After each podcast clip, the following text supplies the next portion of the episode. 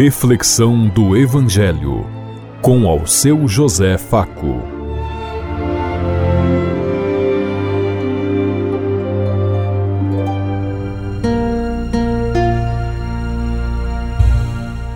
Paz e bem a todos os ouvintes da Rádio Construtiva e todas as emissoras em sintonia conosco e o povo que nos ouve. Queremos levar até você uma mensagem de amor através da palavra de Jesus Cristo Hoje no Evangelho de Mateus, capítulo 4, versículo 12 a 23. Domingo, 22 de janeiro de 2023. Que a graça e a paz de Deus Pai, Deus Filho, Deus Espírito Santo vos ilumine nesse dia e seja uma boa notícia para todos.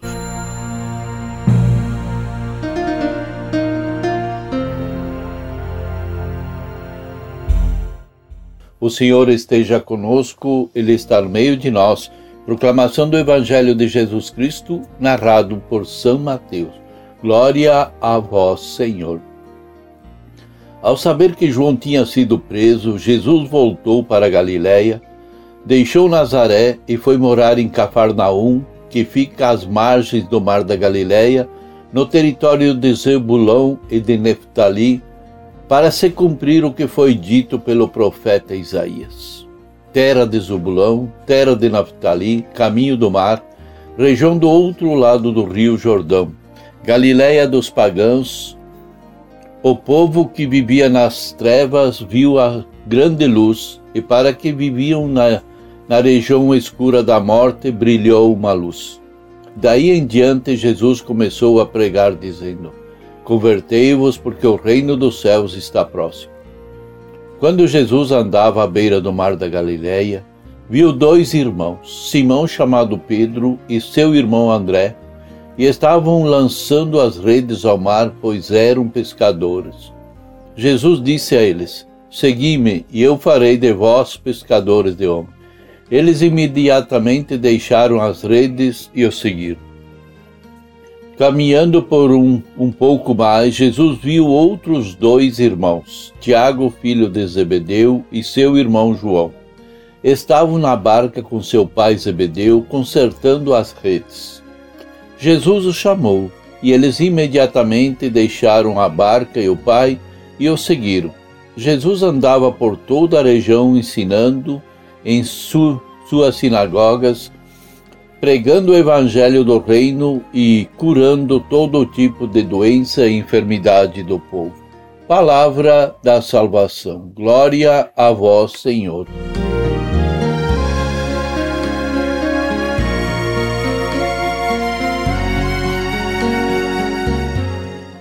Jesus chama seus primeiros ajudantes, chama os, os discípulos e os apóstolos para que o contribuam com ele para o reino. Jesus deixou Nazaré e foi morar em Cafarnaum, justamente na região de Zubulão e de Neftali, que no passado foram considerados povos pagãos, para que se cumprisse a profecia de Isaías. O povo que vivia nas trevas viu uma grande luz. Desde então, ele começou a cumprir a sua missão de Salvador da humanidade e anunciando o reino de Deus. No entanto, Jesus não quis fazer tudo sozinho, embora tivesse esse poder que recebeu do Espírito Santo de Deus para isso. Mas ele quis a contribuição de pessoas. Ele quis contar conosco. Por isso nos chamou e um dia nós fomos recebidos na igreja, onde recebemos o batismo e fomos encontrados enviados como sacerdotes, profetas e reis, para levar a boa nova a todos os povos e nações. Precisamos nos perguntar: nós temos consciência desse batismo que nós recebemos? Nós estamos cumprindo com essa missão que é levar a boa notícia aos pobres, às viúvas, aos órfãos, aos mais abandonados? Como é a nossa vida como cristãos, como filhos de Deus? E Jesus começou a chamar os seus discípulos no meio do povo. Não procurou mestres da lei, nem doutores da lei, nem pessoas entendidas e sábios, mas as pessoas simples, contanto que tivessem disponibilidade e estivessem dispostos a assumir esse projeto junto com ele. Ao mesmo tempo em que ele exortava, convertia-os porque o reino do céu está próximo. Ele também dizia: Segui-me e eu farei de vós pescadores de homens. Jesus não se preocupou com o fato daqueles homens serem ignorantes e cheios de defeitos, mas com firmeza e convicção os convocou para virem em tempo novo e ajudarem a construir novos tempos, novas realidades, abandonando tudo que era velho. E assim que ele faz até hoje conosco também. Jesus nos chama não porque sejamos os melhores e mais preparados, mas porque nos ama e quer que regenerar a essa sociedade que está aí através da nossa participação e da nossa ajuda, ao mesmo tempo em que nos capacita a trabalhar no serviço do seu reino.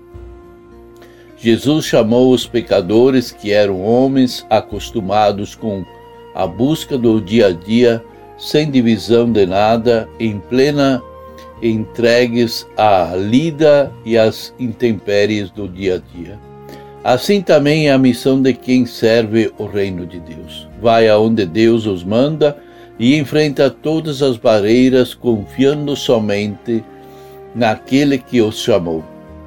Podemos dizer também que somos pescadores de homem e estamos a serviço do reino se nos desapegarmos das redes que nos amaram, deixando-nos presos a nós mesmos e as nossas preocupações diárias. Jesus chamou os seus discípulos dois a dois como para nos alertar que não podemos viver sozinhos, entregue aos nossos ideais, nossos ideais egoístas, mas precisamos um dos outros para termos sucesso na nossa missão. Damos provas de que temos um coração convertido quando saímos de nós mesmos e buscamos salvar os outros e levá-los para Jesus. Para nós pensarmos e refletirmos. Você já aceitou o convite de Jesus? Você acha que tem capacidade para pescar almas para Jesus?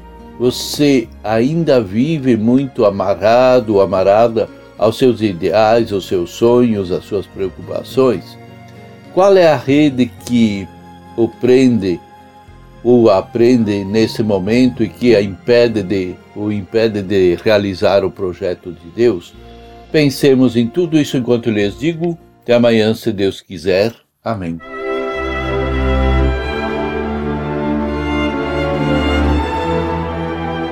Você ouviu Reflexão do Evangelho com ao seu José Faco.